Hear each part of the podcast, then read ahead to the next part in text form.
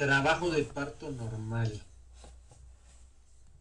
El trabajo de parto es un proceso que permite una serie de cambios fisiológicos en la madre para permitir el nacimiento del feto a través del canal de parto, evidentemente. Se define como la dilatación y borramiento cervicales progresivos que resultan de contracciones uterinas regulares que se presentan entre 3 y 4 minutos. 3 y 4 en 10 minutos. 3 y 10 minutos. 3 y 4 en 10 minutos. Y tienen una duración de 30 a 60 segundos. Evidentemente. Y una fuerza de 50 milímetros de mercurio, que no viene, pero bueno. Entonces, eh, el parto, proceso que permite una serie de cambios fisiológicos en la madre para permitir el nacimiento a través del feto, a través del canal de parto y se define como la dilatación y borramientos cervicales progresivos que resultan en contracciones uterinas regulares que se presentan de 3 a 4 en 10 minutos y tienen una duración de 30 a 60 segundos. Y aquí hay una tabla medida de los diámetros en los planos pélvicos. Ahorita lo vemos, yo creo que eso. Clasificación de Catwell y Mollow. Ahorita. La GSPC define el parto normal como aquella, aquel de comienzo espontáneo y riesgo bajo desde su inicio hasta el nacimiento. Entonces ese es el parto normal de como aquel que tiene un comienzo espontáneo de riesgo bajo desde su inicio hasta el nacimiento. El producto nace espontáneamente en presentación cefálica y con una edad gestacional de 37-41 semanas. Y posteriormente el neonato y la madre se encuentran en buenas condiciones. Luego, entonces el producto nace que espontáneamente en presentación cefálica de 37-41 semanas la madre se encuentra. Ok, va. Eso es parto normal. Se define el parto como el conjunto de fenómenos activos y pasivos que permiten la expulsión del feto por vía vaginal en una edad gestacional mayor a 22 semanas. Entonces así se definía el parto, como el conjunto de fenómenos activos y pasivos que permiten la expulsión del feto de más de 22 semanas, incluyendo la placenta y sus anexos. El propósito del médico es anticipar y manejar las anormalidades que puedan ocurrir en el proceso materno o fetal en lo correspondiente a la anatomía y pelvis materna. Es importante la consideración de los planos que lo atraviesan. ¿Va? Sí. Sí quedó claro, ¿no? Sí. Realmente no dice algo así como que va. Eh, entonces, planos. Plano de entrada, tenemos un plano de entrada, plano de diámetro mayor, plano de diámetro menor, plano de salida pélvica y el encajamiento. ¿no? Que bueno, antes viene el triángulo posterior y el encajamiento. Entonces, plano de la entrada. Se delimita por las crestas púbicas, las crestas iliopectíneas de los huesos innominados y el promontorio. La cabeza fetal entra a la pelvis a través de este plano en posición transversa. ¿Ok? Entonces el plano de entrada está delimitado por la cresta púbica, crestas iliopectíneas y los huesos innominados y el promontorio y la cabeza fetal entra a la pelvis a través del plano en posición transversa. Plano del diámetro mayor. Es delimitado por el punto medio de la cara posterior del pubis, la parte superior de los orificios obturadores y la unión de las vértebras S2 y S3. La cabeza fetal rota a la posición anterior en este plano. Entonces, plano de diámetro eh, mayor está delimitado por el punto medio de la cara posterior del pubis, la parte superior de los orificios obturadores y la unión de las vértebras S2 y S3. La cabeza fetal rota en posición anterior en este plano. Luego esto sí lo preguntan, creo, ¿dónde rota la cabeza? Entonces en el plano mayor, plano de diámetro mayor, ¿va? Plano de diámetro menor es delimitado por el borde inferior del pubis, las espinas ilíacas, los ligamentos sacroespinosos y el sacro inferior.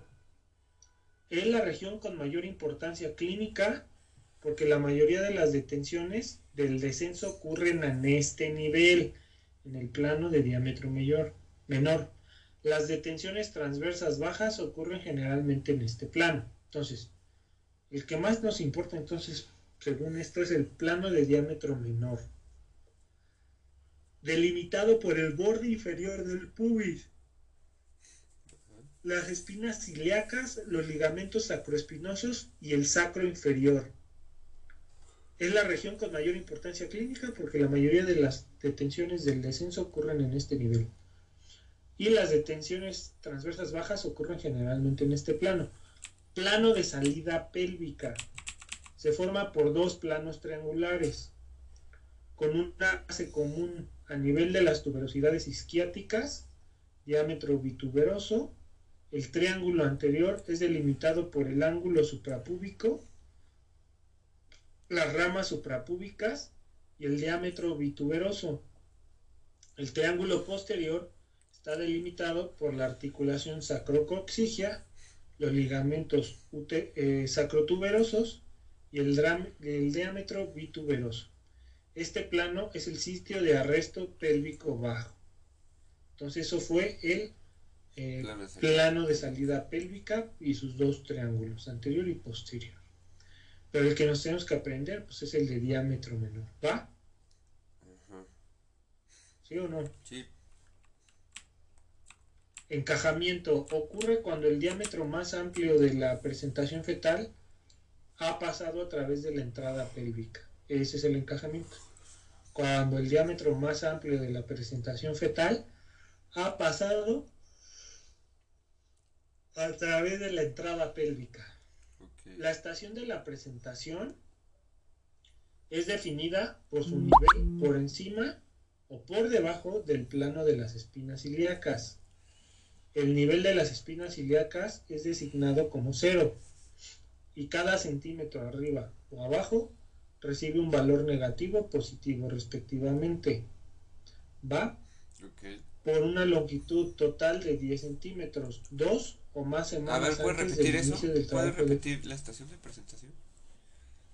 La estación de presentación está definida por su nivel por encima o por debajo del plano de las espinas ilíacas.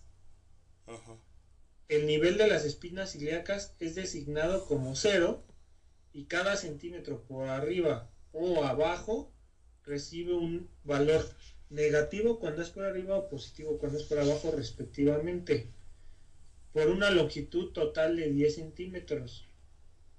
Dos o más semanas antes del inicio del trabajo de parto, la cabeza fetal se acomoda en el borde de la pelvis en la mayoría de las primigrávidas. Entonces, dos semanas antes del inicio del trabajo de parto, la cabeza fetal se acomoda en el borde de la pelvis en la mayoría de las primigrávidas. Esto suele ocurrir en las primeras etapas del trabajo de parto, en el caso de las multigrávidas. Durante las últimas 4 o 8 semanas del embarazo comienzan contracciones irregulares, normalmente indoloras y que no provocan modificaciones cervicales de Braxton Hicks. Entonces, últimas 4 8 semanas, con eh, contracciones irregulares, indoloras, sin modificación cervical, Braxton Hicks. Exacto.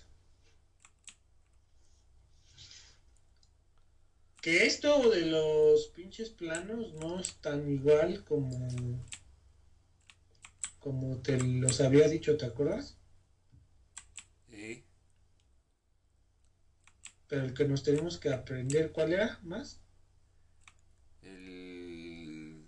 ¿De qué? ¿De, las, de los planos? Sí, donde se atora el... ¿Qué es?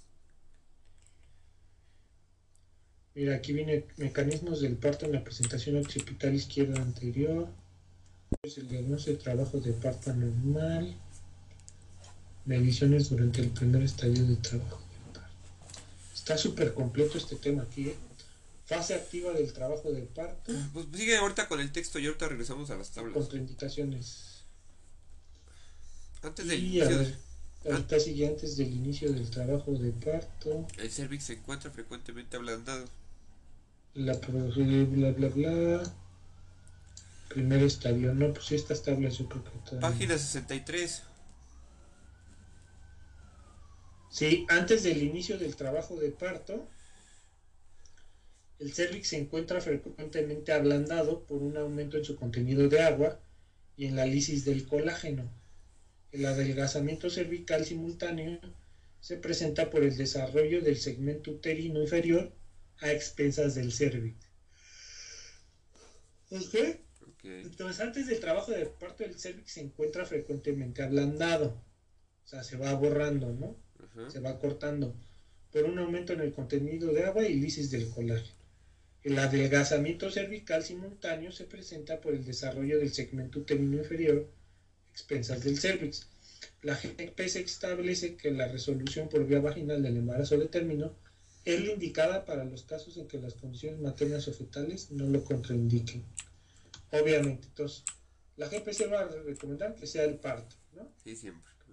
La mayoría de los pacientes con cesárea previa de incisión transversa baja y un periodo intergenésico mayor a 18 meses son candidatos a una prueba de trabajo de parto. Entonces, si ya le hicieron anteriormente una cesárea, pero con la incisión transversa baja, pues, la normal, ¿no? Y un periodo intergenésico de más de 18 meses. 18 meses son candidatas a una prueba de trabajo de parto. Entonces, antecedente de cesárea más más de 18 meses, hay que hacerle una prueba, ¿no? Este del Bishop sí lo vamos a ver después, de hecho este no lo tenemos que aprender. Y requisitos para iniciar una prueba de trabajo de parto que la progresión del trabajo de parto debe ser evaluada con el uso de partograma. En los casos de riesgo bajo, la frecuencia cardíaca fetal debe ser registrada intermitentemente con estetoscopio pinar o dispositivo de detección del latido fetal. El monitoreo continuo solo debe de realizarse en embarazos y partos de riesgo alto. Entonces la progresión, la progresión del trabajo de parto debe ser evaluada con el uso de partograma. En los casos de riesgo bajo, la frecuencia cardíaca fetal debe ser registrada intermitentemente con estetoscopio pinar o dispositivos de detección de latido fetal. El, monitoreo continuo solo debe realizarse en embarazos y partos de riesgo alto. Entonces, se hace hincapié en la necesidad de mantener una atención caracterizada. No, no, te falta lo de la, GPC. Indica que debe... La GPC indica que debe favorecerse la paciente deambule y adopte la posición que prefiera, permitiendo la ingesta de líquidos de acuerdo a sus necesidades. Obviamente, qué posición la que quiere que tome agua. Se hace hincapié en la necesidad de mantener una atención caracterizada por la calidez y acompañamiento, favoreciendo los estados emocionales positivos. Con respecto a la autonomía de la paciente y la evitación de las conductas que puedan resultar ofensivas desde la perspectiva cultural de la paciente. O sea, no la insultes, ¿no? En México no se recomienda el uso rutinario de enema evacuador Solo puede considerarse su empleo cuando la ámpula rectal es percibida distendida durante la exploración clínica, ya que puede interferir con la progresión de trabajo de parto. Tampoco se recomienda de rutina la tricotomía y el, sondeo vesical. Entonces, no hay que usar el enema evacuador, la tricotomía, el sondaje vaginal, al menos de rutina. Factores de inducción de trabajo de parto, ahorita los vamos a ver. Y los estadios de trabajo de parto se describen de la siguiente manera. A ver, vamos, vamos antes de ver los, los estadios, vamos a subirnos a ver cuadros, a ver cuál podemos ver. No, pues desde la primera, yo creo, desde la primera tabla. Por eso. Sí, porque la primera dice medida del diámetro de los planos pélvicos, esto ya lo vimos. ¿Qué página es? la 60. Entrada. Espera, espera. Entonces, medida de los diámetros en los planos pélvicos. Vamos a dividirlo en tres categorías. ¿Cuál es el plano pélvico? ¿Cuál es el diámetro del plano pélvico? Y la longitud en centímetros. La entrada se divide en varios este, tipos. Conjugado verdadero, su diámetro, y la longitud es de 11 a 12 centímetros. La entrada conjugado obstétrico es de 10.5, luego transverso 13 eh, a 13.5, oblicuo 12 y sagital posterior 4.5.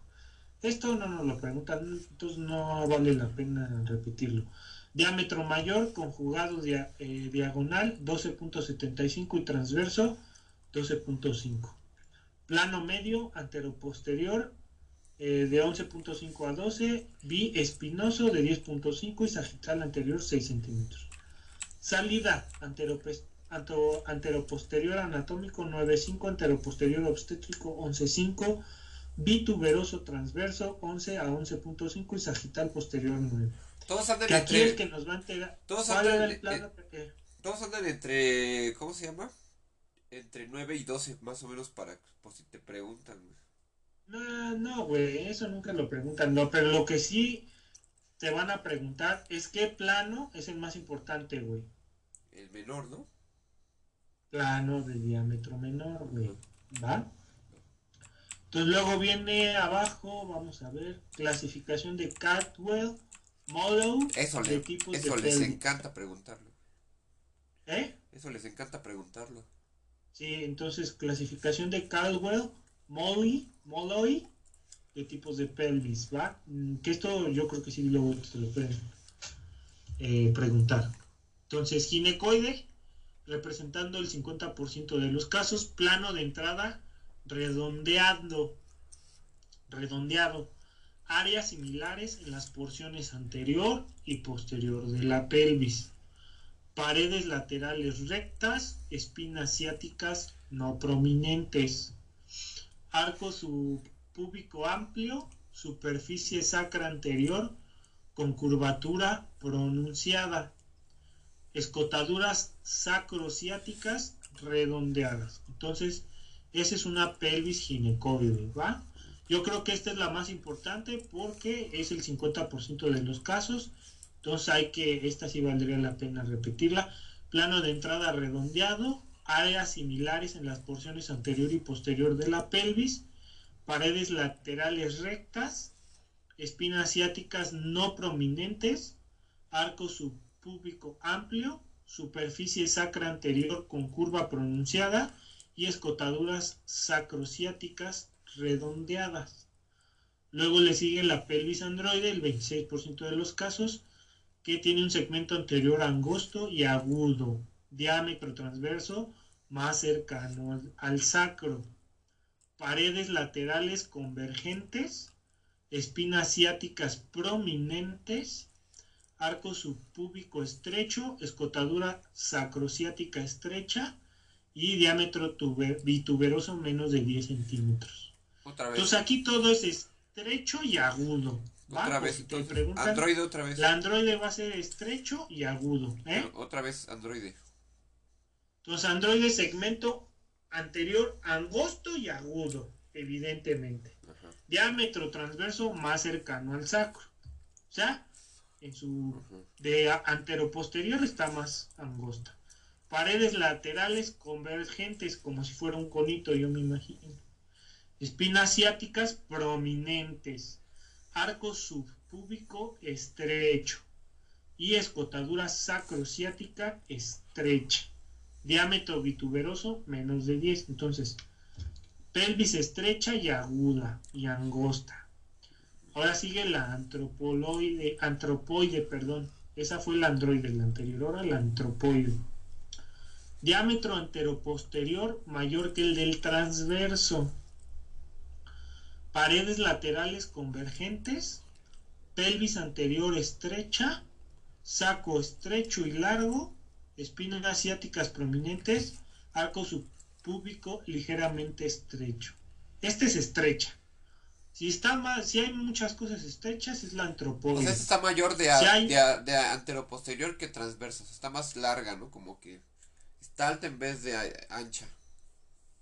Está más, ¿qué dijiste? Está alta en vez de ancha. Sí, el anteroposterior es mayor que el transverso. Así es. Eh, tipeloide diámetro transverso amplio y anteroposterior reducido. Estas son, yo creo que las que en la vida real tienen la forma de pera, ¿no? Porque el transverso es amplio y el anteroposterior es reducido. Paredes laterales rectas. Eh, escotadura sacrociática angosta. Espinas ciáticas no prominentes. Arco subpúbico amplio. Diámetro eh, biesquiático normal. O sea, esta es la caderona, ¿no? La que tiene el diámetro transverso amplio y el anteroposterior reducido. ¿Va? Va. Y la mixta, pues ya es una revoltura. Es frecuente la presencia de rasgos de más de uno de los tipos. Son más frecuentes que las formas puras. Las características del segmento posterior determinan el tipo y las del segmento anterior determinan la tendencia. Entonces, la mixta es frecuente la presencia de rasgos de más de uno de los tipos. Son más frecuentes que las formas puras. Las características del segmento posterior determinan el tipo y las del segmento anterior determinan la tendencia. ¿Va? Ok. Y después dice indicaciones para la evaluación radiológica de resonancia magnética de la pelvis. Ah, pues esto sí, pues eso ya lo vimos. Entonces, evidencia clínica o historia obstétrica sugestiva de anormalidades pélvicas, antecedente de traumatismo pélvico. Esas son unas indicaciones y siempre debe considerarse si la evaluación radiológica tendrá suficiente influencia en el manejo del paciente para hacer una valiosa investigación. A diferencia de los rayos X, la tomografía computarizada la resonancia magnética carece de exposición a radiación ionizante. ¿Va? Ok, entonces siempre se debe considerarse la evaluación radiológica, tendrá que ser suficiente influencia en el manejo de la paciente para hacer valiosa la investigación. A diferencia de los rayos X, la, la resonancia carece de exposición. Ok, O sea que si quieres valorar radiológicamente resonancia. Claro. ¿De qué pinche este? No sé de Mario Bros. Sacando monedas o qué. Parece, ¿no? ¿Eh? Parece. Sí, güey. Después dice mecanismo del parto en presentación occipital izquierda anterior. ¿Eso será después o qué pedo? Sí, ya es trabajo de parto ese. Sí, porque ahorita vamos a ver apenas la fase activa, ¿no? Ah, no, primer estadio. Luego segundo estadio, luego tercer estadio, luego cuarto estadio, distinguido en la bibliografía. Sí, eso va después. A ver, espera, que están tocando. Comprende desde el inicio del trabajo de parto hasta la dilatación completa, o sea, se refiere a la fase latente, ¿no? Yo creo aquí. Porque dice, comprende desde el inicio de trabajo de parto hasta la dilatación completa. La duración de este estadio es dependiente de la paridad. Obviamente no es lo mismo primigestas que nutrigestas. Durante este periodo la frecuencia cardíaca fetal debe monitorizarse cada 30 minutos. Claro. Entonces el primer estadio inicia desde, obviamente comienza desde el inicio del trabajo de parto hasta la dilatación completa porque después de que se dilata y se borra, ya esa es la segunda fase, que es la fase activa, ¿va? Entonces, la duración de este estadio depende de la paridad y durante este periodo la frecuencia cardíaca se tiene que monitorizar cada media hora. Fase latente. Comprende borramiento y dilatación temprana hasta 4 centímetros. Más de 4 centímetros es ya fase activa. Entonces, fase latente, borramiento y dilatación temprana hasta 4 centímetros. Su prolongación no es una indicación para amniotomía. Entonces, su prolongación No es una indicación para amniotomía. Durante esta fase debe evitarse el ingreso hospitalario para prevenir las intervenciones innecesarias. La paciente y su acompañante deberán ser instruidos sobre el momento para regresar al servicio de obstetricia y el reconocimiento de manifestaciones de alarma obstétrica. A ver, otra vez, otra vez, otra vez. Entonces, su prolongación. no es una indicación para la amniotomía. Durante esta fase debe evitarse el ingreso hospitalario. en la fase latente no hay que decirle, ya hay que ingresarla, no. Para prevenir las intervenciones innecesarias, o sea, andarle haciendo tactos y todo. La paciente y su acompañante deberán ser instruidos sobre el momento para regresar al servicio de obstetricia. O sea, señor, señora, tiene que usted regresar cuando vea sangrado transvaginal, dolor, contracciones uterinas, cefalea, acúfenos, fosfenos, edema facial, acral, flujo transvaginal, disminución de la motilidad fetal. Entonces, ahí es cuando tú le vas a decir a la señora que regrese. Otra vez, sangrado transvaginal. Dolor, contracciones uterinas, cefalea, acúfenos, fosfenos, edema facial o acral, flujo transvaginal, disminución de la motilidad fetal. Después aquí viene un, algoritmo de inducción del trabajo de parto. Entonces eso fue la fase latente, que la fase latente, déjenme decirles, que consta de otras cosas como menos de 4 centímetros, contracciones que no sean ya las adecuadas, o sea, que no sean de 3 a, de, de, 3 a 4 en 10 minutos. Y que duren más de 30 segundos. De 30, a 60 segundos. Con una fuerza de 50. 50 milímetros de mercurio. Entonces eso es la fase y membranas obviamente íntegras. Entonces ahora fase activa. Dilatación de... Y mira, aquí me parece que tengo en mi apunte que la fase latente en primigestas va a ser de... A ver, espera. Porque eso es importante, eso luego sí me lo han preguntado. Una vez me lo preguntaron. Una vez me lo preguntaron, güey. Y si no te lo sabes, ¿qué vas a hacer esa vez? ¿Eh? Eh, llorar. ¿Qué vas a hacer? Llorar. Llorar. Llorar y llorar. espérame, espérame. Permíteme tantito. Permíteme. No, cáncer de endometrio, que ya lo vimos. Que ya se nos olvidó, ¿verdad? Pero bueno.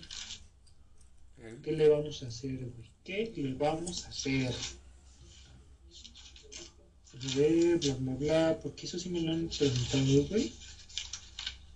Eso sí me han preguntado cuánto dura en nulíparas y en multíparas, que evidentemente en, en nulíparas es mucho más que en multíparas, ¿no? Ah, chingada, ¿dónde está esto? Ah, ya sé dónde está, espérate, ya, ya. Ya me acordé dónde está. Aquí debe de estar en el embarazo. Acá está, papi, aquí está. Entonces, eh, duración en nulíparas es de. Ok bla, bla, bla, bla, bla. En nulíparas, la fase latente eh, debe ser hasta 20 horas. Cuando ya es prolongada, dura más de 20 horas. Y en multíparas, menos de 14 horas. Y cuando ya es una fase activa, una fase latente, perdón, fase latente prolongada, o sea que ya se está prolongando, más de 14 horas. Entonces, nulíparas. Más de 20. Y multíparas. 14. No, pero a eso es cuando ya es prolongada. Menos de 14 y menos de 20, ¿va? Ok. Entonces, fase activa, dilatación rápida. Acuérdate que la fase activa, eso no está en mi apunte, pero yo me acuerdo que eso nos lo preguntaron hace muchos años. Se divide en varias categorías, ¿no? Que la de pinche como una curva de, de aceleración, de no sé qué y de desaceleración. Entonces, bueno, eso ya no lo vamos a ver. Fase activa, dilatación rápida. Comienza cuando la dilatación cervical es de 5 centímetros y se divide en los periodos de aceleración. Aquí está, pendiente máxima y desaceleración. La, gesta, la GPS establece que al ingreso, eh, que el ingreso a labor está indicado a los 5 centímetros, ¿va?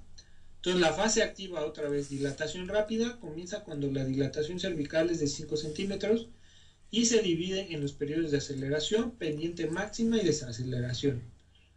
La GPC establece que el ingreso a labor está indicado a los 5 centímetros.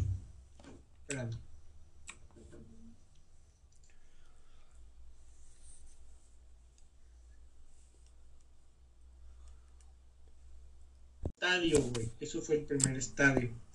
Ah, es que acuérdate que el parto se divide en tres fases. Que aquí lo estaba viendo como estadios.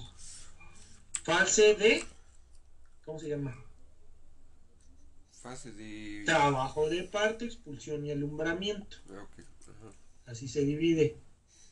Entonces, ahorita yo creo que vamos con la expulsión. Segundo estadio se desarrolla desde la dilatación completa hasta el nacimiento del producto o expulsión, claro. Ya no estamos en el primer estadio que es fase latente y fase activa. Ya estamos en segundo sí. Aquí ya hay dilatación completa. Ya, aquí es cuando es la expulsión. Ok. ¿Va? Que es la dilatación completa hasta el nacimiento del producto. Requiere que se realicen secuencialmente los movimientos de flexión, descenso, rotación interna, extensión, rotación externa, encajamiento de hombro anterior nacimiento del hombro posterior y nacimiento del resto del cuerpo. La episiotomía medial lateral con analgesia se recomienda en caso de perine corto, presentación de cara, compuesta o pélvica, distosia de hombros o parto instrumental. Entonces, el segundo estadio requiere que realicen secuencialmente los movimientos de flexión, descenso, rotación interna, extensión, rotación externa, encajamiento de hombro anterior, nacimiento de hombro posterior y nacimiento del resto del cuerpo. Y la episiotomía medial lateral con analgesia se recomienda en caso de perine corto, presentación de cara, compuesta o pélvica, distosia de hombros o parto instrumentado. Y aquí vienen ahorita las complicaciones de inducción del trabajo de cuarto. Se recomienda que la paciente sea colocada en posición semisentada. La frecuencia cardíaca fetal debe registrarse cada 15 a 30 minutos y anteriormente la fase latente cada media hora. Las soluciones intravenosas no deben usarse sistemáticamente. Pueden iniciarse una vez que se administra analgesia obstétrica o agentes oxitó tóxicos. De forma. Oxitóxicos. Oxitóxicos, perdón, sí. De forma específica se sugiere evitar el uso de soluciones glucosadas debido a su relación con riesgo materno y fetal de hiponatemia. Entonces, las soluciones intravenosas no se usan sistemáticamente y se, cuando se usan ahí le podemos poner los agentes oxitóxicos y de forma específica se, no hay que usar soluciones glucosadas ¿va? debido al riesgo de eh, hiponatremia fetal y materna. La analgesia epidural solo se empleará en los casos necesarios. La GPC indica que no debe de administrarse rutinariamente cuando la dilatación cervical llegue a más de 4 centímetros. Tampoco se recomienda el uso sistemático de la dilatación manual del cervix o periné. Estas maniobras pueden provocar edema valvular, ¿va? Entonces, ni la, ni la analgesia epidural ni la dilatación manual del cervix. Pues la analgesia epidural solo se empleará en casos necesarios. Eh, la GPC indica que no debe administrarse rutinariamente. Cuando la dilatación cervical llegue a más de 4 centímetros, Tampoco se recomienda el uso sistemático de dilatación oral del cervix y perine Estas maniobras pueden provocar edema vulvar. Después, se recomienda el uso de maniobra de protección perinal, perineal y de control de salida de la cabeza fetal. La maniobra de Ritgen modificada. Entonces, se recomienda el uso de la maniobra de protección perineal y control de la salida de la cabeza fetal. Maniobra de Ritgen. A ver, ponte una foto, ponte una foto. ¿Qué? Ponte una foto. Comparte la pantalla.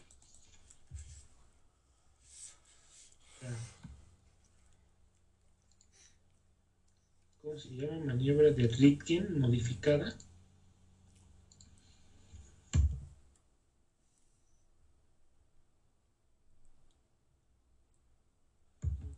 嗯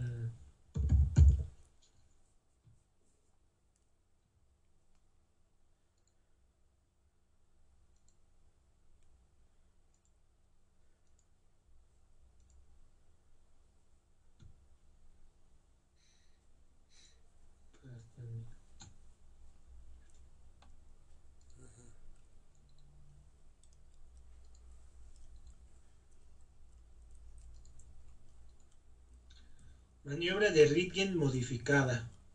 Ah, esta es la protección perineal, yo creo. A ver, otra foto.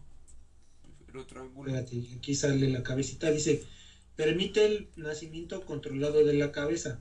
Favorece la extensión de la cabeza. Nace con sus diámetros más reducidos. A ver, otra foto.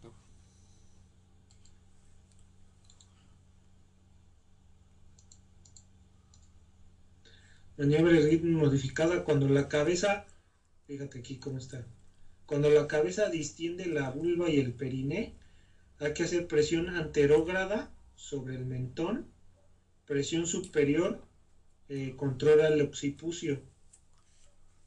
Y aquí el periné, ¿ya viste? O sea, como que le aplastas la cabeza al bebé. Mames, no, güey. Tienes que proteger yo aquí según el periné presionas el periné y extiendes la cabeza y lo agarras del occipucio, ¿ya viste? Entonces, ¿para qué? Para que como que lo extiendas tantito, ¿no? Y no salga todo hacia abajo. ¿Sí ves mi, mi mouse, no? Sí. Entonces, porque haz de cuenta que si aquí la mamá puja, todo esto va a salir hacia abajo y puede yo creo que desgarrar el periné, güey, toda esta zona. Entonces, con, yo creo que con esta maniobra lo que haces es extender la cabeza un también poquito. Pues, se puede, el niño se puede asfixiar ahí, ¿no? Sí, güey. La extiendes y ayudas a que salga, yo creo, la, cabeza. el chavito. Entonces, esa es la maniobra de Ritgen modificada. ¿Va? Va. Y esto es para eh, protección perineal y control de la salida de la cabeza fetal. La episiotomía debe emplearse en forma selectiva, que ya vimos que la episiotomía eh, la podemos hacer, eh, ¿cómo se llama? Con analgesia, ¿no? Ajá. Y es este lateral medial, ¿no? Medio lateral, ¿no? Medio lateral, bla, bla, bla. ¿Dónde la vimos aquí? Sí, arriba, arriba, arriba, ¿no? Arriba. Aquí la episiotomía debe emplearse de forma selectiva. No, güey, está arriba. Arriba. No, no, ya, Ahí, media lateral. Media lateral. Media lateral. Con analgesia. No lateral medial, no. Media lateral. Entonces, la episiotomía debe emplearse de forma selectiva. La GPS establece que el neonato debe colocarse a la misma altura o por debajo de la vulva, por lo menos 60 segundos, pinzando el cordón umbilical hasta que éste deje de latir. Entonces, hay que colocar eh, al neonato a la misma altura o por debajo de la vulva, por lo menos 60 segundos, pinzando el cordón umbilical hasta que éste deje de latir. El pinzamiento tardío no se recomienda en madre RH negativa, no isoinmunizada, circular de cordón o y sufrimiento fetal agudo. En estos casos el corte debe ser inmediato, se debe de favorecer, favorecer la lactancia en la primera hora posparto. Va, entonces, hay que poner al neonato a nivel de la vulva o por debajo y hay que hacer este eh, por lo menos 60 segundos, tiene que estar en, a esa altura y hay que pinzar el cordón umbilical hasta que este deje de latir. Y no se recomienda el pinzamiento tardío en la madre RH negativa que no le inmunizaron, en circular de cordón y sufrimiento fetal agudo. En esos casos el corte debe ser inmediato. Se debe favorecer la lactancia en la primera hora postparto. ¿Va? Va. ¿Va o no va? Va. Y luego está el tercer estadio, alumbramiento. Comprende desde el nacimiento del producto hasta el alumbramiento. El inicio del alumbramiento se reconoce por la visualización de un chorro de sangre fresca, alargamiento del condón umbilical, elevación del fondo uterino e involución uterina, consistencia firme y globular. La GPC, entonces, comprende el tercer estadio, comprende desde el nacimiento del producto hasta el alumbramiento. El inicio del alumbramiento se reconoce por la visualización de un chorro de sangre fresca, alargamiento del cordón umbilical, elevación del fondo uterino e involución uterina, consistencia firme y globular, la GPC recomienda la administración de oxitocina 10 unidades internacionales intramuscular inmediatamente después del nacimiento del producto. No se recomienda la revisión rutinaria de la cavidad uterina. La GPC indica que esta debe limitarse a las siguientes circunstancias. Entonces, la GPC recomienda la administración de oxitocina 10 unidades intramusculares inmediatamente después del nacimiento del producto. No se recomienda eh, la revisión rutinaria de la cavidad uterina. La GPC indica que ésta debe limitarse en las siguientes circunstancias. ¿Va? ¿Cuáles? Sospecha de retención de fragmentos placentarios o membranas. Alumbramiento manual previo. Sospecha de lesiones corporales y cesárea anterior. Hemorragia uterina posparto. Rotura de membranas de más de 6 horas parto fortuito, mortinato y parto pretérmino. Entonces, sospecha de retención de fragmentos eh, placentarios o membranas, alumbramiento manual previo, sospechas de lesiones corporales y cesárea anterior, hemorragia uterina posparto, rotura de membranas de más de 6 horas, parto fortuito, mortinato y parto pretérmino. ¿Va? Entonces, después del parto hay que ponerle oxitocina, eso es como lo más. Y no hay que hacer de forma rutinaria la, eh, la revisión rutinaria de la cavidad uterina. Cuarto estadio, distinguido eh, en la bibliografía extranjera. Pues, ¿Qué sería el puerperio?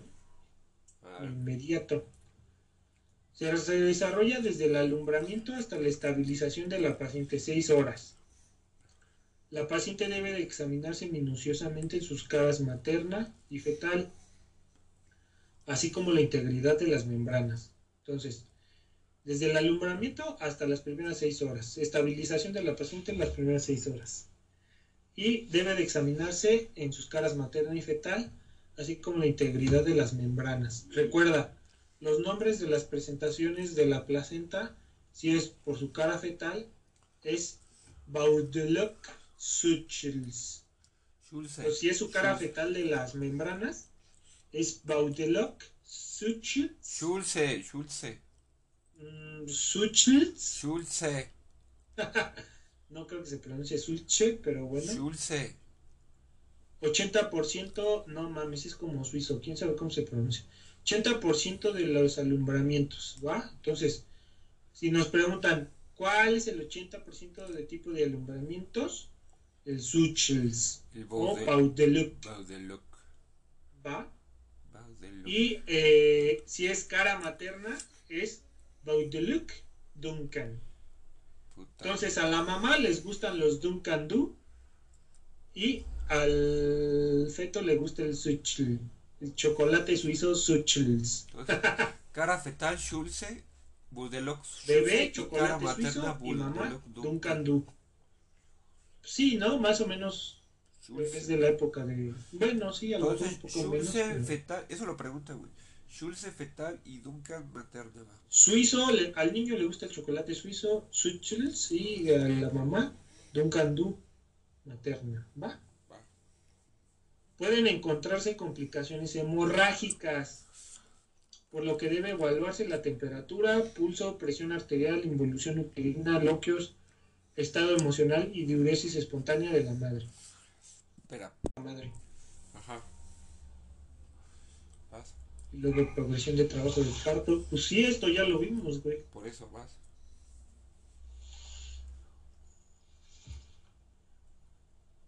Entonces, vamos a mecanismos del, del parto en la presentación occipital izquierda anterior. Entonces, mecanismo, sí, porque esta ya la vimos, ¿no? Entonces, mecanismos del, del parto en la presentación occipital izquierda anterior. O sea, quiere decir que viene de occipital izquierdo anterior. Encajamiento, orientación, acomodación del eje mayor de la presentación en coincidencia con el diámetro pélvico más favorable. Eso es el encajamiento. Su orientación es la acomodación del eje mayor de la presentación en coincidencia con el diámetro pélvico más favorable. Descenso. Descenso profundo. Traslado del feto a los planos más bajos del conducto del parto por acción de la presión uterina. Entonces el descenso va a ser descenso profundo, que es el traslado del feto a los planos más bajos del conducto del parto por la acción de la presión uterina, evidentemente. Flexión, reducción de los diámetros de la presentación con el mecanismo de la palanca del occipucio. Entonces la flexión va a ser la reducción de los diámetros de la presentación con el mecanismo de palanca del occipucio. Rotación interna, giro de 45 grados a la derecha para colocarse bajo el arco subpúbico con la sutura sagital en el diámetro anteroposterior del estrecho inferior de la pelvis. Entonces, aquí se va a dar la rotación interna, que creo que esta, es la, esta sí la preguntan, ¿eh? La rotación interna involucra el giro de 45 grados a la derecha para colocarse bajo el arco subpúbico con la sutura sagital del diámetro anteroposterior de la pelvis del estrecho inferior de la pelvis. ¿Ok? Entonces la sagital eh, eh, va a estar en el diámetro anteroposterior del estrecho y eh, inferior de la pelvis. Esa es la rotación interna. Eso fue el descenso y ahora viene el desprendimiento. Extensión avance de la cabeza para su salida a través de la vulva con la sínfisis del pubis como punto de apoyo para la extensión del cuello y coronación. Que aquí es donde hacíamos la pinche maniobra de Richten Edmund, ¿no? Richten. De Richten. Modificada. Así, de Richten Modificated. Que hay que proteger ¿eh?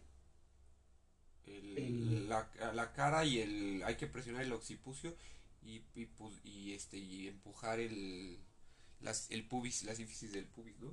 ¿Qué? Sí, las sínfisis del pubis. El periné. El periné, ándale.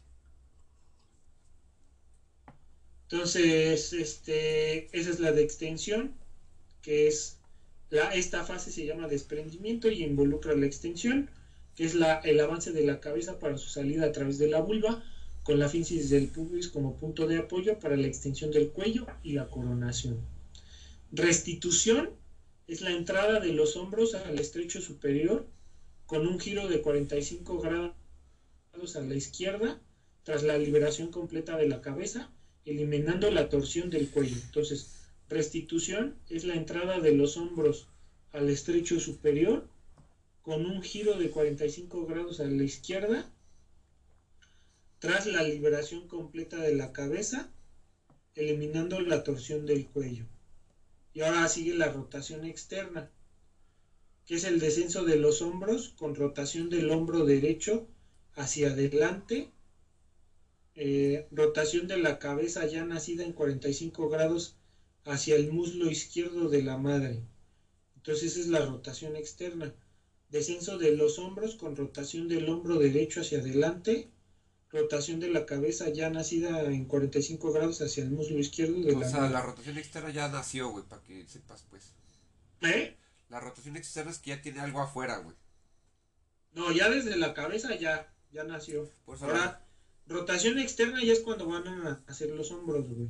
O sea, ya salió Y algo. nacimiento, ¿eh? Ya salió algo en la rotación externa. Sí. Y nacimiento del cuerpo, pues es la liberación de los hombros. Después del nacimiento de los hombros, el resto del cuerpo se nace sin dificultad. Y este es mecanismo de parto en la presentación occipital izquierda anterior. Específicamente, güey.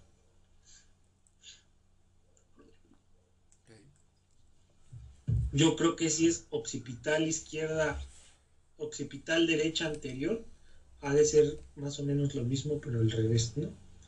Al revés volteado. Entonces la que nos preguntan es rotación interna, ¿eh? creo que es la que nos han preguntado, que pertenece a la del descenso, y es el giro de 45 grados a la derecha para colocarse bajo el arco subpúbico con la sutura sagital en el diámetro anteroposterior del estrecho inferior de la pelvis. Todos son de 45 grados, ¿no? Los dos.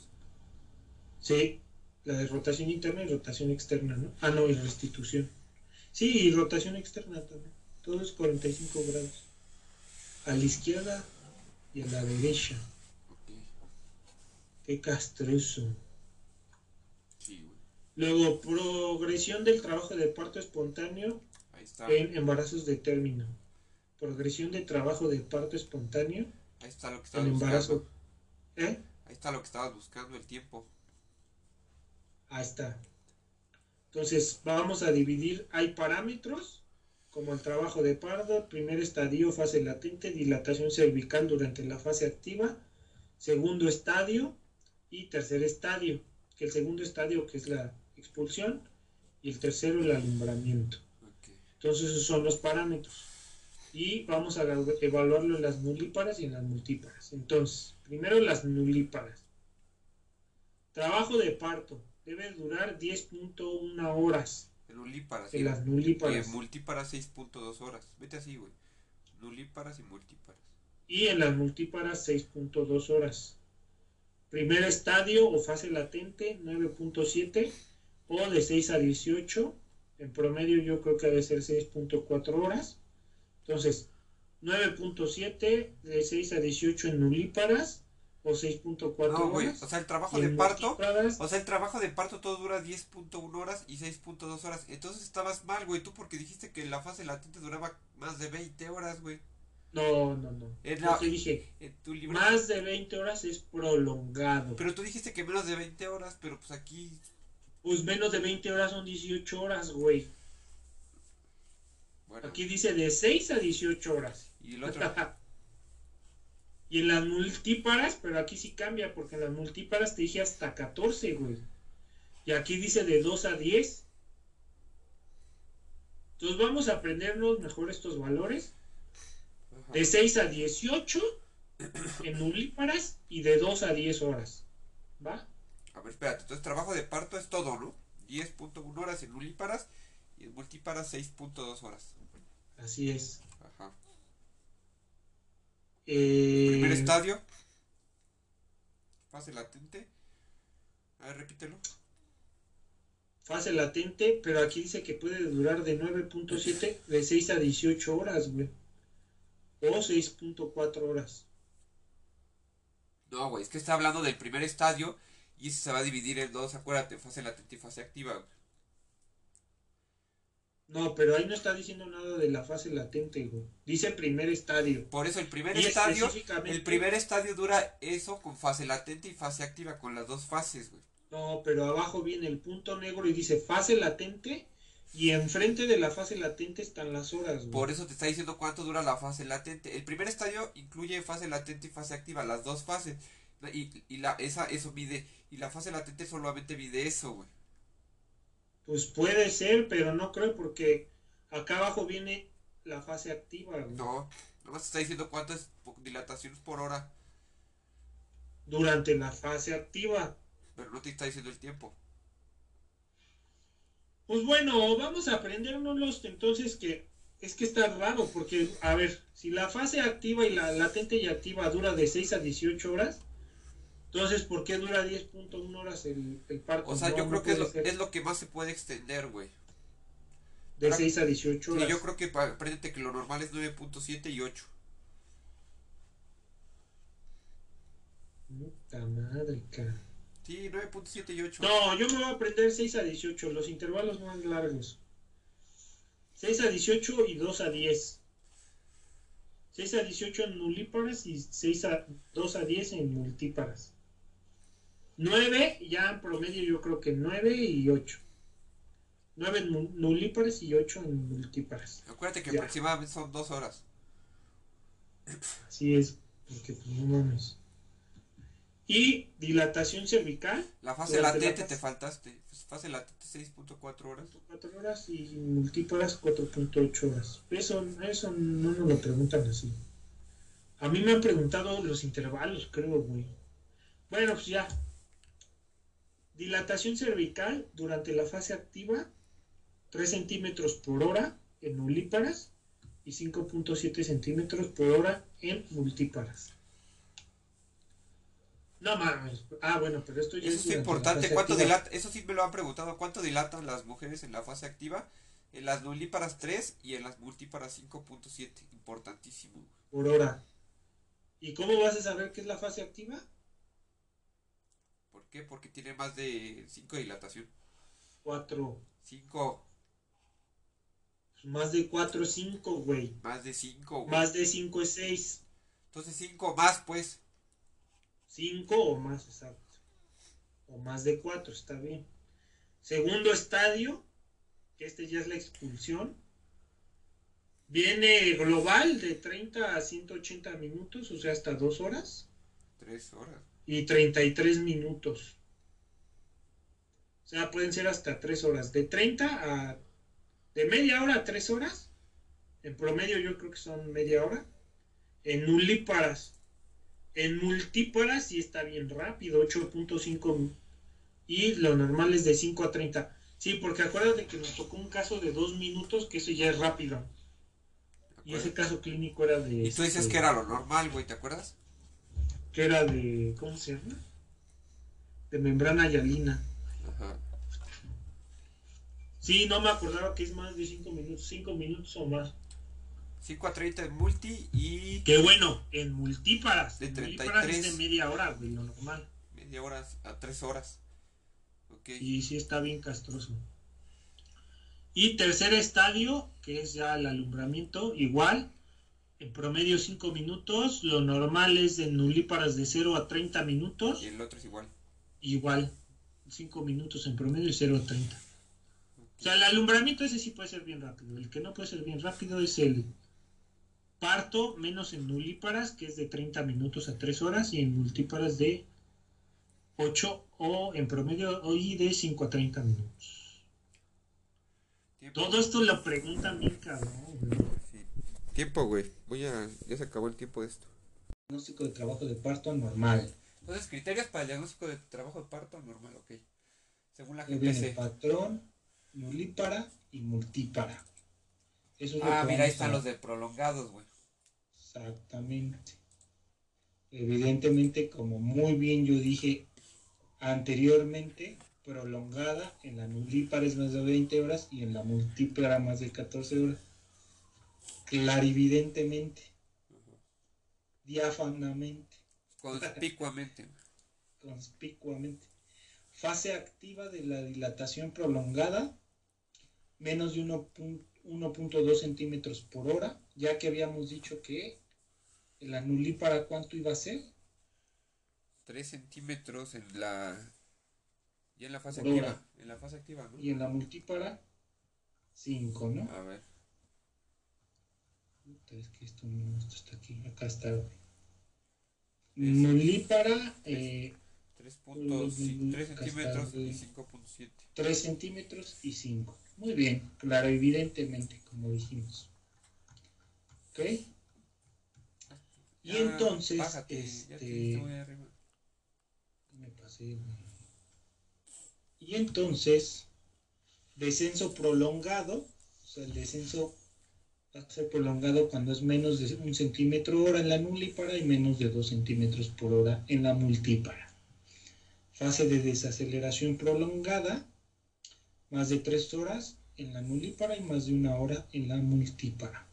En términos generales, yo creo que lo que más importa es esto, la fase latente prolongada, más de 20 horas, más de 14 horas respectivamente. ¿Va? Detención secundaria de la dilatación, más de 2 horas y en las dos. O sea, en cualquiera de las dos, eh, que se detenga eh, la dilatación va a ser más de 2 horas y detención del descenso más de una hora en la nulípara, e igual, más de una hora en las dos, ¿va? Dilatación estacionaria, o sea, detención secundaria de la dilatación, sin descenso en las dos. O descenso ausente, falta de descenso en el segundo estadio, o estadio, ¿va? Entonces, si hay descenso ausente, pues ya, ¿no? y alumbramiento prolongado, esto es importante porque quedamos que cuánto iba a ser el alumbramiento.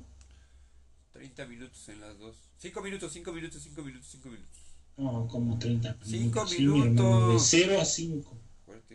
Y pues aquí es más de 30 minutos sin manejo activo o más de 60 minutos si es fisiológico. Aunque aquí dice de 0 a 30 minutos, en promedio 5, ¿va? Entonces, evidentemente tiene que ser más de 30 sin manejo o más de 60 si es fisiológico. Después tenemos las mediciones a que realizar, a realizar más bien durante el primer estadio del trabajo de parto, estadio. Que sería fase, fase latente, ¿no? ¿Eh? Fase latente.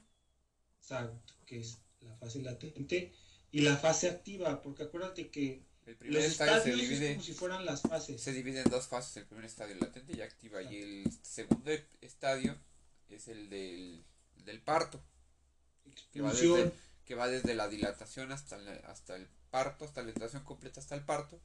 Y el tercer este, estadio. hasta el nacimiento del producto, diría el ginecólogo. Y el tercer eh, episodio es el de después del nacimiento hasta la, el apareamiento. Va. va, entonces y el cuarto que manejaba la guía, la bibliografía extranjera. Según era la que el, el La estabilización de la mujer en las primeras seis horas. Entonces, eh, ¿qué hay que hacer en el primer estadio del trabajo de parto? Hay que hacer la revisión de la historia clínica, evidentemente mucho antes. Medición de la temperatura, presión arterial, frecuencia cardíaca materna, al inicio y cada cuatro horas que esto entre paréntesis, porque dependiendo, obviamente esto es un parto eutóxico, ¿no? Una mujer sin factores de riesgo, etc. Intensidad, duración y frecuencia de las contracciones uterinas al inicio y cada 30 minutos, ¿ok? Apariencia de las pérdidas vaginales, líquido o sangre. Y evaluación de dolor de la gestante y su deseo de recibir opciones para aliviarlo auscultación de la frecuencia cardíaca fetal al menos por un minuto después de la contracción.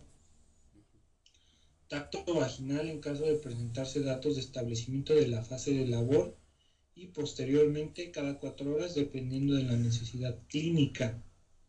Y explicación de los hallazgos del tacto vaginal a la paciente. Vamos a ver la fase activa en el flujograma pues dice fase activa del trabajo de parto. Entonces la fase activa del trabajo de parto se divide en sin patología asociada complicada y con patología asociada complicada. Primero vamos a ver la normal, ¿no?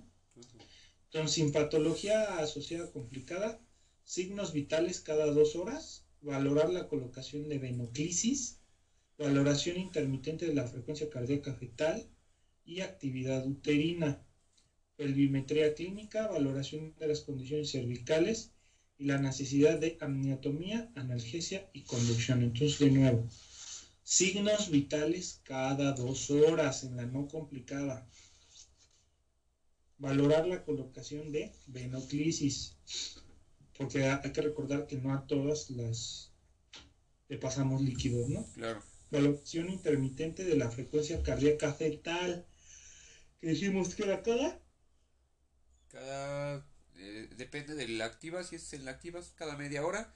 Y si es en el parto es cada 15 minutos. Exactamente. Y la actividad uterina, pelvimetría clínica, valoración de las condiciones cervicales, que obviamente pues la pelvimetría se centra, ¿no? Condiciones cervicales y la necesidad de amniotomía, analgesia y conducción. Entonces, tiene una progresión normal del trabajo del parto, que eso cómo lo vamos a saber, pues con todo esto, ¿no? Que ya vimos anteriormente, de que en la primera fase tiene que aumentar tantos 3 centímetros en las nulíparas y 5 en las multíparas, ¿no? En la fase activa. Y cuánto debe durar cada cosa, ¿no? Entonces está progresando, que aquí también hay que ver el bishop, ¿no? Porque el bishop es cómo se va borrando el cervix y cómo se va dilatando. Entonces, si sí, atención del parto. O ya llévatela al, al, este, cuartito para que expulse el producto. Si no, operación cesárea. ¿Ok? Luego, con patología asociada complicada, eso era lo normal. Ahora, ahora, perdón, tiene una patología que la complique, signos vitales cada hora, colocación de venoclisis, entonces aquí cambia porque antes era cada dos horas, ahora aquí sí le colocamos la, la venoclisis, monitorización continua de la frecuencia cardíaca continua ya fetal y la actividad uterina, pelvimetría clínica, evidentemente valoración de las condiciones cervicales, y la necesidad de amniotomía, analgesia y conducción. Y pues aquí lo más probable es que pues, sea cesárea, ¿no? Evidentemente, ¿no? Contraindicaciones para el retardo de la ligadura del cordón umbilical, que quedamos que el cordón umbilical, ¿qué se le iba a hacer? Se, pinza. Primero bajas al niño, lo sacas, ya lo sacamos, y luego, ¿qué, qué tenemos que hacer con ese niño? ponerlo por debajo del nivel de la vagina. Por lo menos cuánto? Eh, 30 centímetros. Según, no mames, 60 segundos, güey. Y ah. después lo pinzamos y lo cortamos. 5 minutos, 5 minutos, hasta 5 minutos, ¿no? Sí, pero aquí decía hasta 60 segundos.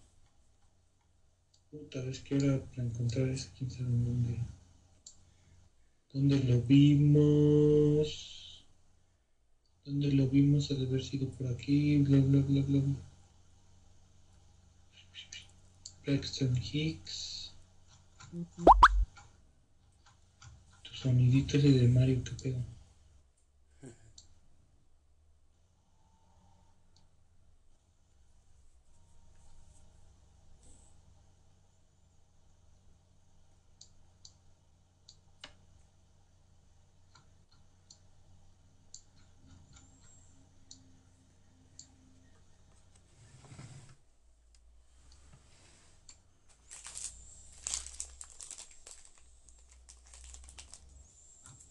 Ah, de estar aquí, güey. ¿Qué estás echando, gordito? No, güey, le voy a cambiar la correa a mi reloj. lo que lo Colocarse en la misma altura por debajo de la vulva, por lo menos 60 segundos. Pinzando el cordón umbilical hasta que este deje de latir. 60 segundos, güey. Lo que te había dicho. Entonces después dice, entonces contraindicaciones para el retardo de la ligadura del cordón umbilical, madre negativa al factor RH y que ha sido sensibilizada, circular de cordón ajustado al cuello, pues evidentemente vas a dejar que se asfixie el niño. Sufrimiento fetal agudo con asfixia al nacer y neonato de pretérmino. O sea, a ellos hay que evitar el retardo de la ligadura del cordón umbilical. ¿Sale? contraindicación para el retardo de la ligadura del cordón umbilical. Entonces, evidentemente, con eso no te esperas 60 minutos, ¿no? ¿Sí o no? ¿Sí o no, mosaico? Sí, güey. ¿Qué trisonomía es la que presenta mayor mosaicismo? No sé cuál. Down. Entonces, después venamos a ver la escala de Bishop para la evaluación de la probabilidad de éxito de la inducción del trabajo de parto. Escala de Bishop para la evaluación de la probabilidad de éxito de la inducción del trabajo de parto. No, ¿cómo les encanta? Preguntar eso. ¿Eh? Eso les encanta. Este les encanta. ¿Qué evalúa el, el Bishop, el cervix, la cabeza fetal y, y vamos a ver ahorita la interpretación? Entonces, cervix, va el puntaje de 0 a 3, o sea, son cuatro categorías del 0 al 3. Y la cabeza fetal igual del 0 al 3. Espérame, güey, espérame, dame, dame 20 segundos.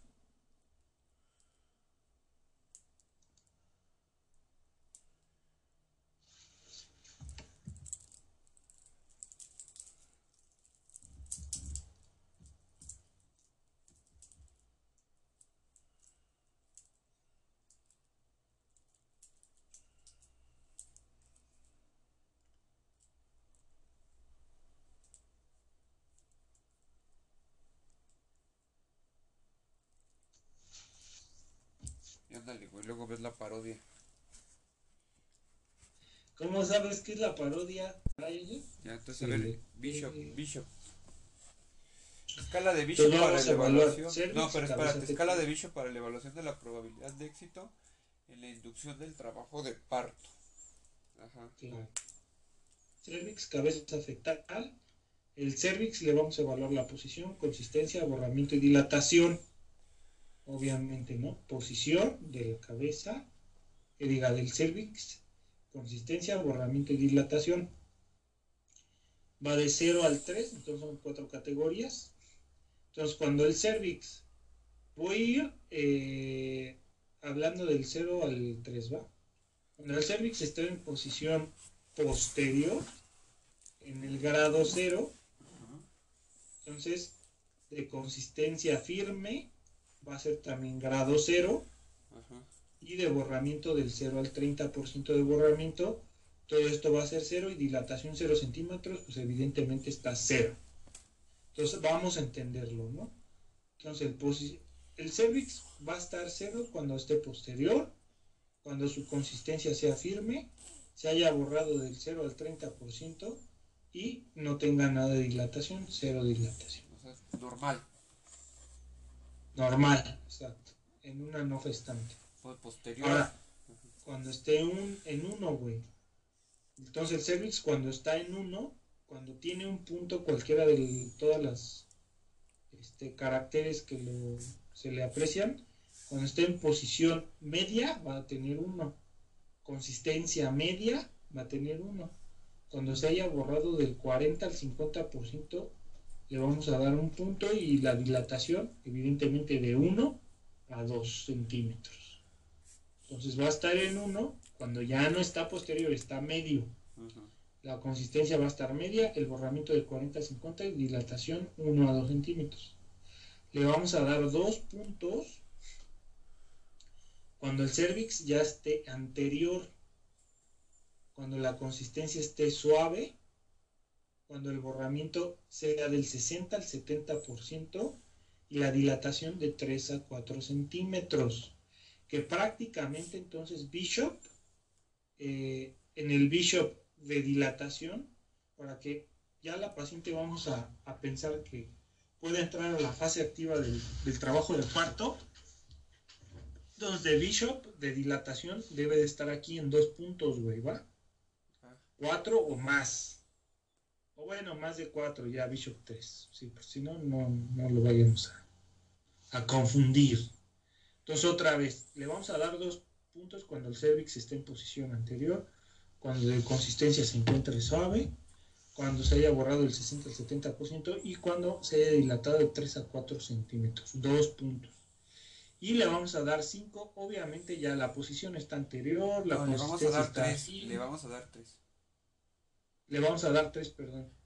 Le vamos a dar 3 cuando ya la posición ya está anterior igual, la consistencia está muy suave, a lo mejor aquí ya ni se siente tanto, borramiento más del 80% y dilatación más de 5 centímetros. Ya lo ingresas. Aquí, ahora sí, aquí ya qué significa que la paciente ya... Se tiene que ingresar. Ya está en la sala de parto, ya. Y todo eso le vamos a dar a tres puntos. Ahora, no, está en la sala de parto, sino que ya está en la labor, en la toco. Sí, ya está en labor, ya. Y ahora cabeza fetal, igual del 0 al 3. Y este, esto cuando está en las estaciones, que ya vimos las estaciones, ¿no? Cuando la esté en la estación menos 3, que significa que está arriba, ¿no? Cuando esté en la estación menos 2, que diga, cuando está en la estación menos 3, ajá, cuando esté en la estación menos, cuando está en la estación menos 3, 0 puntos. Cuando esté en la estación menos 2, 1 punto. Cuando esté en la estación menos 1, 2 puntos. Y cuando esté en la estación más 1, 3 puntos. Entonces va eh, de menos a más. Y la graduación va evidentemente de menos a más. Cuando esté en menos 3, 0. Cuando esté en menos 2, 1. Cuando esté en menos 1, 2. Y cuando esté en menos 2, que digan más 1, 3. ¿Va? Y entonces, ¿cómo lo vamos a interpretar? Evidentemente, si tiene de 9 a 13 puntos, es una buena probabilidad de parto vaginal. ¿Va? Que pues casi cumpliría todas las características, ¿no? Evidentemente una dilatación más de 5 centímetros, que esté borrado más del 80% y suave. La consistencia, ¿eh? Suave, anterior. Puede estar suave y puede estar en medio o anterior, ¿no? Y ya cumple de 9 a 13. Y entonces esa es una buena probabilidad de parto vaginal. Cuando es mayor a 6, o sea, aquí el 7 y el 8, pues eh, ahí están, ¿no? 6 o más, o sea, 6 a 8, para dejarlo claro, porque aquí nada más viene más de 6 de 6 a 8, cervix favorable. Se puede valorar uso de oxitocina y amniotomía, pero debe de tener más de 6 puntos, de 6 a 8. Cuando son menos de 6 puntos, o sea, aquí prácticamente es 6, porque dice menos de 6, pero luego viene menos de 5, güey. O bueno, de 6 a 5 y de 4 menos, ¿no? Cuando es de 6 a 5, candidato al inicio. No, no, no, no. no. Cuando es más de Candidato. cuando es más de ¿Qué? No, dice. No, es que ahí está mal, eso esperas más de 6 puntos. O sea. Una no, porque aquí es. Aquí es mayor o menor, pero no, este es mayor o igual a 6 puntos. ¿Ya viste? Entonces aquí debe de ser. Vamos a dejarlo en 6. Ajá tú ni yo 6. Y aquí 7 y 8. ¿Te parece? No, pues mayor de 6. Bueno, sí, ya. 7 y 8, güey. Porque acá es 9 a 13. Pues no mames. Ajá. O sea, mayor de 6, ¿qué sería? 7, ¿no? No, pues es que mayor de 6 es 6, güey. 6, 7 y 8 entonces. No, 6, 7 y 8, ajá. Y aquí 5 y aquí 4 o menos, ¿te parece? Pues es que ahí está mal, pero pues sí, sí, sí. ¿Por qué está mal aquí? Porque está repitiendo dos veces 6, güey. Sí, pues sí, güey, está mal. Pues aquí sería 5 menos. O bueno, no exclusivamente 5. Y aquí ya sería 4 menos. Bueno, a ver, ya sigue.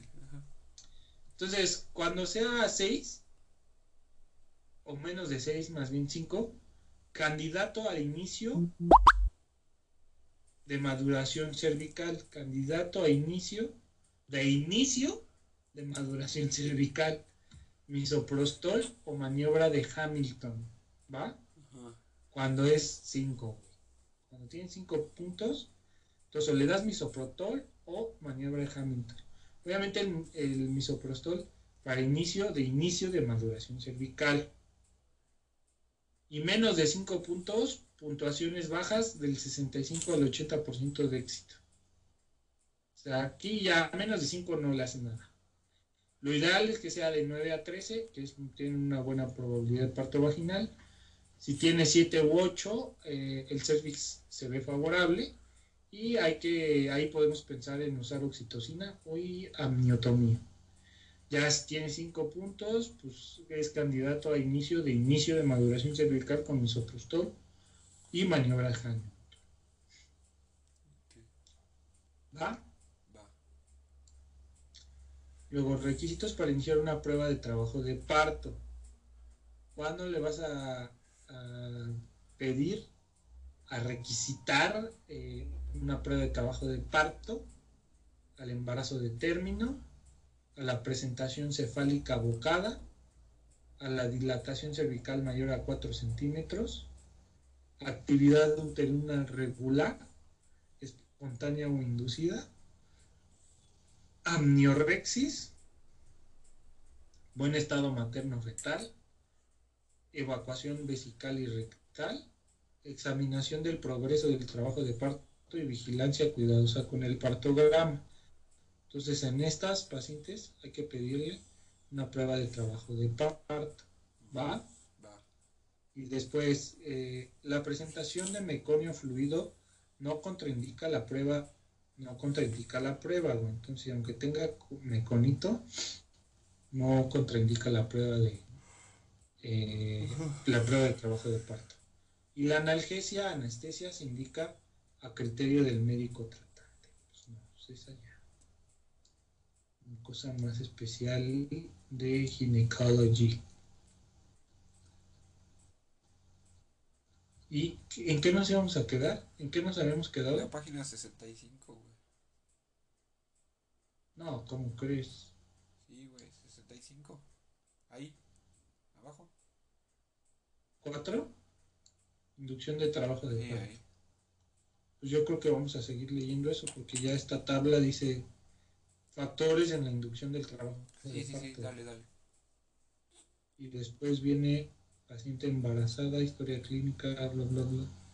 Sí, dale inducción. Sí, aquí esto todavía es después, ¿no? Sí. Entonces, inducción del trabajo de parto.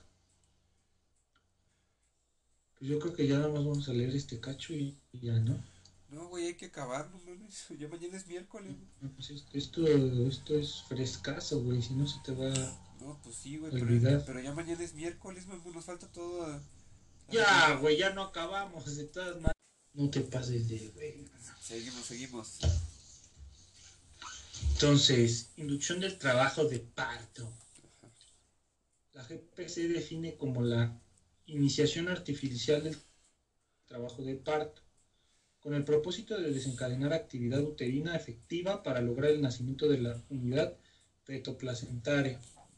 La valoración previa al inicio de la inducción debe incluir confirmación de la paridad, edad gestacional y presentación. Entonces, otra vez, la GPC define como la iniciación artificial del trabajo de parto, obviamente la inducción del trabajo de parto, con el propósito de desencadenar actividad uterina efectiva para lograr el nacimiento de la unidad fetoplacentaria, evidentemente. Pues es la señora que no progresa, que tiene un parto prolongado, que tiene una escala de Bishop. Y hay, que echarle la mano, güey. Que tiene cervix favorable, probablemente, pero a lo mejor no jala, ¿no? Vulgarmente, como diría el R3, no jala. La valoración previa al inicio de la inducción debe incluir confirmación de la paridad, edad gestacional y presentación valoración de la pelvis, dilatación del borramiento, dilatación, borramiento y consistencia cervicales, actividad uterina, frecuencia cardíaca fetal, registro cardiotocográfico. Todo lo que ya hemos visto anteriormente. Únicamente debe realizarse de contar con una verdadera indicación. Entonces, únicamente debe de realizarse de contar con una verdadera indicación. Las opciones consideradas en la GPC para la inducción de trabajo de parto incluyen medidas farmacológicas, medidas no farmacológicas y ya. Dentro de las medidas farmacológicas están las prostaglandinas E2, dinoprostona, método recomendado a menos que exista contraindicación. Entonces, la prostaglandina E2, dinoprostona, es el método recomendado a menos que exista una contraindicación, en especial de riesgo de hiperestimulación uterina. Oxitocina, menos efectiva que las prostaglandinas, en caso de, ser desfavorable o favorable y membranas intactas. Entonces, la oxitocina la podemos usar cuando el cervix esté favorable o desfavorable, pero las membranas estén intactas. A ver, entonces otra vez, prostaglandina 2, dinoprostona, método recomendado a menos que exista contraindicación, en especial riesgo de hiperestimulación uterina. O sea, prostaglandina 2 va primero, ¿va? que después oxitocina método, menos efectiva que las prostaglandinas en caso de cervix desfavorable o favorable y membranas intactas. Si se usa se recomienda la dosis mínima y aumentar cada 30 minutos. Ok, vas, ya, perdón. Prostaglandina E1, misoprostol, se recomienda solo en mujeres de muerte fetal intrauterina. No se recomienda en mujeres con cesárea previa por alto riesgo de ruptura uterina. Entonces el misoprostol solo en huevo muerto retenido, ¿no? Y no se recomienda en mujeres con cesárea previa por el riesgo de ruptura uterina. Entonces, en orden de ideas está la dinoprostona primero, que es la de elección, y después la oxitocina, ¿no? Y la prostaglandina, pues para cuando ya el baby esté haya fallecido en, el útero. No, las dos son prostaglandinas, sino prostón S2 y prostaglandina. Sí, obviamente las dos son prostaglandinas, pero la E1 es exclusivamente para muerte fetal, ya. O sea, nada más en ese prostol. ¿Sale? Sí. No farmacológicas, despegamiento de las membranas, maniobra de Hamilton. Es la que habíamos visto anteriormente, la membrana de Hamilton. Cuando en el Bishop ¿Cuándo vimos que hiciéramos la maniobra de Hamilton? ¿Hamilton? Sí, güey. ¿En qué puntaje, güey? No me acuerdo. Recuérdame. En 5, güey. Porque en el menos de 5 no le haces nada, acuérdate. Está aquí, ¿no? Bueno.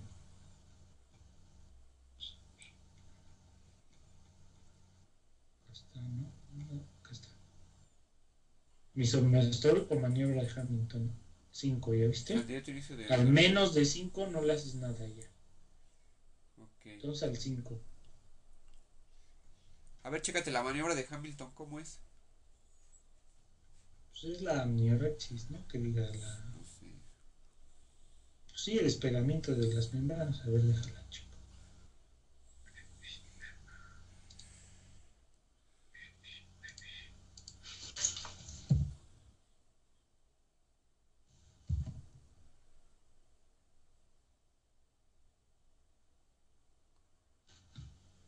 Si hay videos, en video la vemos. La de Hamilton. Imágenes. Consiste en. ¿eh? Imágenes.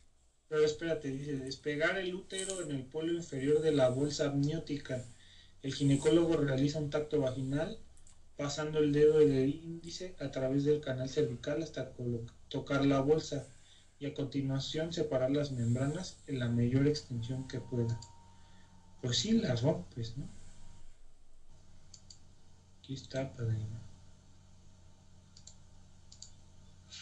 Mira. No mames, otra. Pues sí se ve, mira, pero aquí está la vejiga, ¿no? Sea, es un tacto rectal, un tacto vaginal y hay que... Está,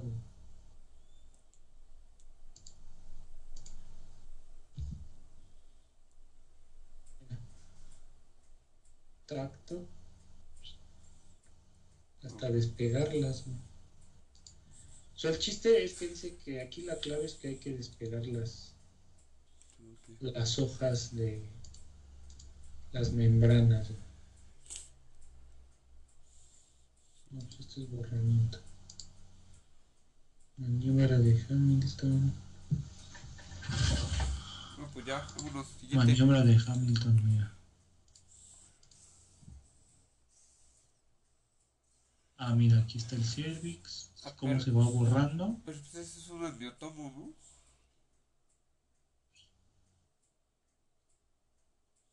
¿Eh? Es un amniotomo,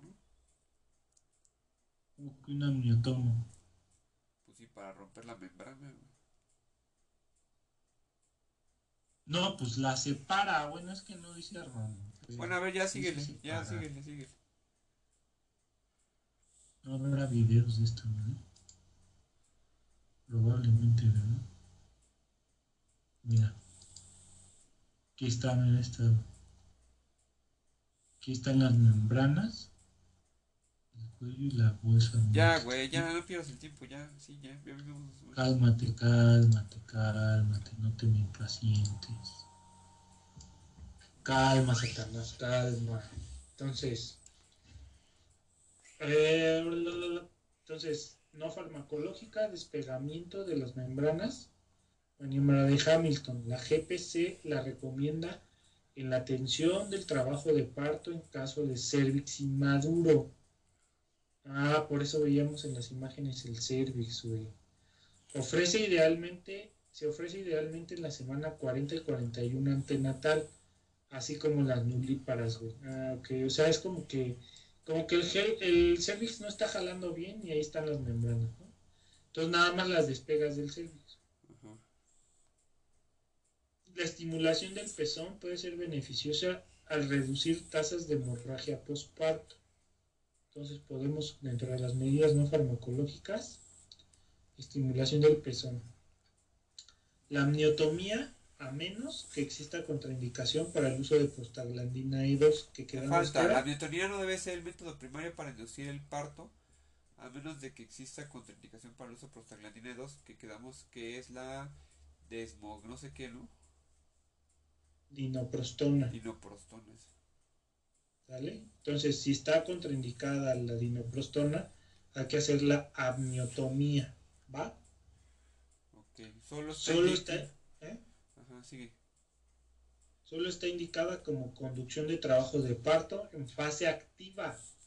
Entonces, le vamos a hacer la amniotomía y está indicada como conducción del trabajo de parto en la fase activa junto con oxitocina, acorde a la GPC. Entonces, la amniotomía no es suficiente. Como no le vamos a dar, evidentemente, dinoprostona, pues el siguiente manejo es con oxitocina, güey. Pues sí. Y, obviamente, la amniotomía. Eh, no se recomiendan las relaciones sexuales como inductores del trabajo de parto y no se recomienda el uso rutinario de laminarias o catéteres con balón. Después, en caso de hiperestimulación uterina, más de 5 contracciones uterinas en 10 minutos, o policistolia, yo me imagino, o duración más de 120 segundos, inducida por oxitocina. No se llama policistolia, se llama hiperestimulación uterina. Más de 5 contracciones. No, pero es que la policistolia sí es otra cosa, no es por fármacos. Pero acuérdate, entonces hiperestimulación uterina es más de 5 contracciones uterinas en 10 minutos. Que lo normal es de 3 a 4. ¿Con duración de Claro. cuánto tiempo? De 30 a De 60 30 a segundos. 60 Entonces, más de 5 ya no es normal. y más de 160. Más de 120 segundos ya no es normal. Esta va a ser inducida por oxitocina y asociada a alteraciones en el patrón de la frecuencia cardíaca fetal. Ajá. Claro. Debe de suspenderse la infusión de oxitocina, lógico. Colocarse a la paciente en decúbito lateral izquierdo, evidentemente, y evaluar su presión arterial, aumentar la hidratación intravenosa y en ausencia de contraindicaciones para ello, valorar la dilatación cervical, descartar la posibilidad de un prolapso de cordón umbilical y colocar mascarilla de oxígeno a 10 litros por minuto. Entonces, si existe esto de la hiperestimulación uterina, más de 5 contracciones y más de 120 segundos de duración, Quitar oxitocina. que se asocia a la oxitocina, evidentemente, esto obviamente va a afectar la frecuencia cardíaca fetal. Pues va a estar en sufrimiento fetal, güey. Y pues hay que dejar de inducirle la oxitocina, ¿no? Checar que, que estén de cúbito laterales izquierdo la presión arterial y pues, hidratarla evidentemente, ¿no? La GPS indica y darle oxígeno 10 litros por minuto con mascarilla. Nos dice si es reservorio o no, una mascarilla. GPS indica que el tratamiento adecuado del dolor mejora la probabilidad de éxito de las pruebas de trabajo de parto. Eh, actualmente las medidas de elección son no farmacológicas, tales como hidratación, deambulación, masaje, entre otros. Entonces, la GPC dice que el tratamiento adecuado del dolor mejora la probabilidad de éxito de la prueba de trabajo de parto y actualmente las medidas de elección son no farmacológicas, como la hidratación, deambulación, masaje y otras, dejando de último recurso las medidas farmacológicas. Y pues ya vamos a ver la episiotomía.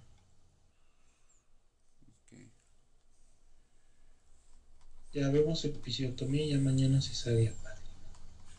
¿Cuánto es de, ¿Cuánto es de cesárea, padre? ¿Eh? ¿Cuánto es de cesárea? Ah, ya es nada, güey, ya vamos a acabar.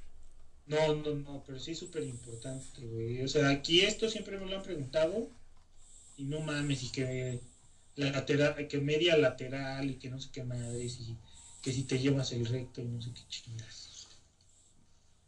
Entonces, episiotomía no, mejor, mejor ¿sabes qué? ¿Sabes qué? Mejor, mejor, vete, mejor vete a las tablas y mañana hacemos epicio. Ah, bueno. Entonces, factores en la inducción, sí, porque ya estamos aquí, ¿no? Sí, porque vimos el bishop y los requisitos para iniciar una ya. Y entonces, factores de la inducción del trabajo de parto vamos a tener las indicaciones, las contraindicaciones y las precauciones.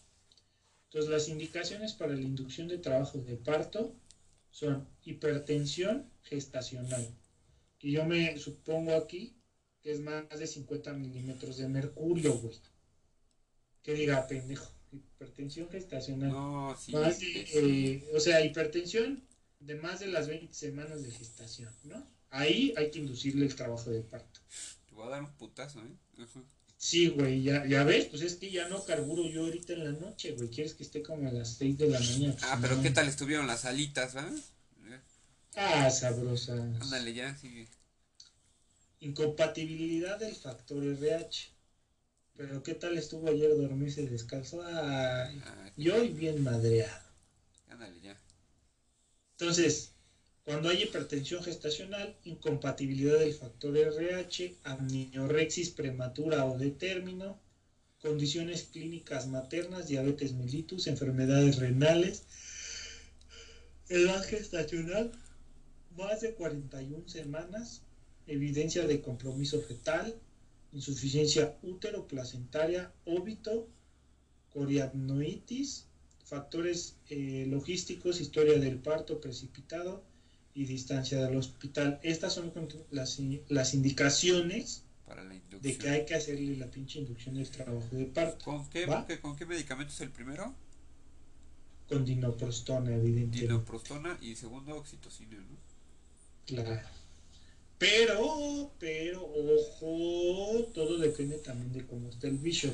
Claro. O sea, estas son indicaciones, pero tú ya en tu casa no importa que en tu casa, en la pinche toco, no importa esto, o sea, si la paciente no, no este, progresa, pues aunque tenga todo esto.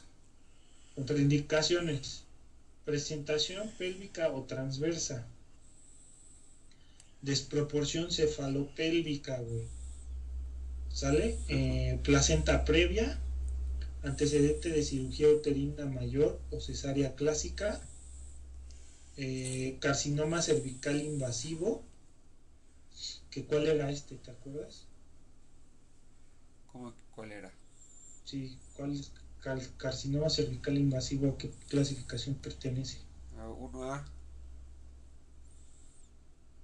Es que es del estroma, pues sí, ¿verdad? Es del estroma. 1A1. 1A1, prolapso del cordón umbilical, herpes genital activo y condiciones ginecológicas, obstétricas o médicas que imposibiliten el parto vaginal y pues por comodidad. Entonces ahí va a estar contraindicada la inducción del trabajo de parto. Y las precauciones que hay que tener son paciente gran multíparado, que tenga más de cuatro partos, cervix desfavorable o inmaduro. O sea que, ¿qué significa? Que tenga un bishop de menos de 5, ¿no? Administrar maduración cervical como misoprostol antes que la oxitocina. No, pues jamás. O sea, el misoprostol para empezar no, lo usamos, ¿no? Quedamos que ese solo era en óbito. Presentación de frente o de cara. Pues evidentemente, ¿no? Si no podemos ahí lastimarle el cuello al chamaquín, ¿no? Sobre distensión uterina, polidapnios y embarazo múltiple. Cicatriz uterina baja. Hipertonía uterina preexistente. Y antecedentes de dificultad de trabajo de parto o parto traumático.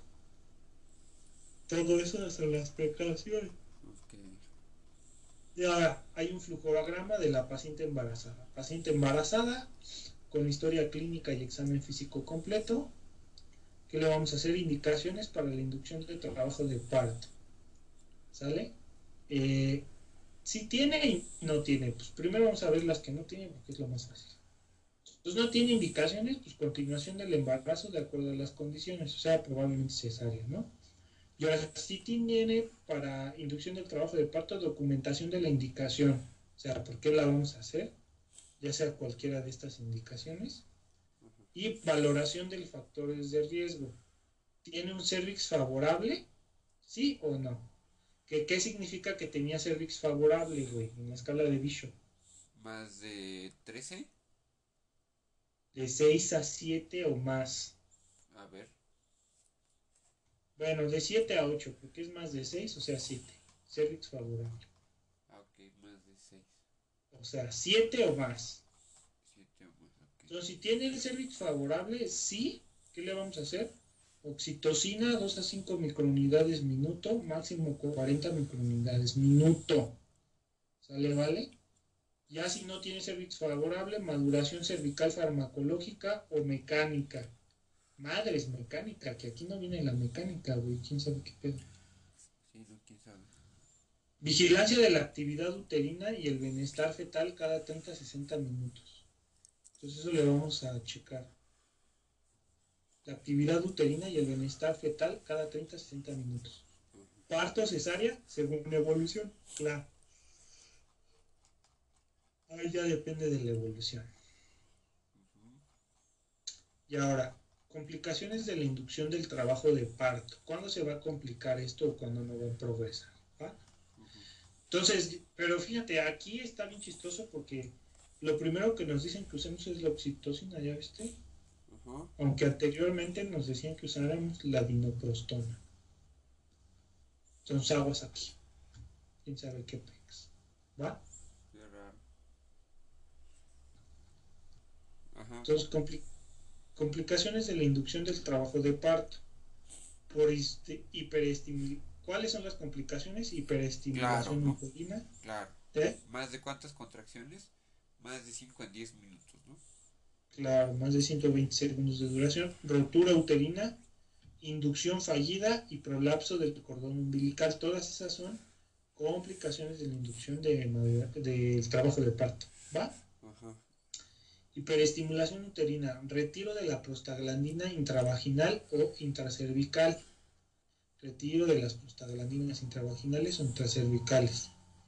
Suspensión de la infusión de oxitocina. Hay que hacerle la suspensión de la infusión de oxitocina. Decúbito lateral izquierdo. Mascarilla con oxígeno tocolítico, atosiban, nifedipino, terbutalina o nitroglicerina. Todas esas pertenecen a la hiperestimulación. Eso, o sea, eso es lo que hay que hacer, pues. ¿Cómo? Eso es lo que hay que hacer cuando se presenta. Claro, o sea, está la complicación que es hiperestimulación. Y ese es su tratamiento. Solamente hay que quitarle las prostaglandinas, hay que quitarle la oxitocina si se le sigue pasando, hay que ponerle el lateral izquierdo, su oxígeno y tocolítico como atosiban nifedipino, terbutalina o nitroglicerina. Rotura uterina, laparotomía exploradora y cesárea urgente, evidentemente. Inducción fallida, revaluación de la condición materna y de la gestación. Puede hacerse de un nuevo intento de inducción u optarse por la operación cesárea. El prolapso de cordón umbilical, cesárea urgente. Entonces las que son cesárea urgente y en su defecto la parotomía exploradora es rotura uterina y el prolapso del cordón pues, cesárea urgente. ¿Va? Y estrategias para disminuir la frecuencia con la que se practica. Ah, no, esto ya no.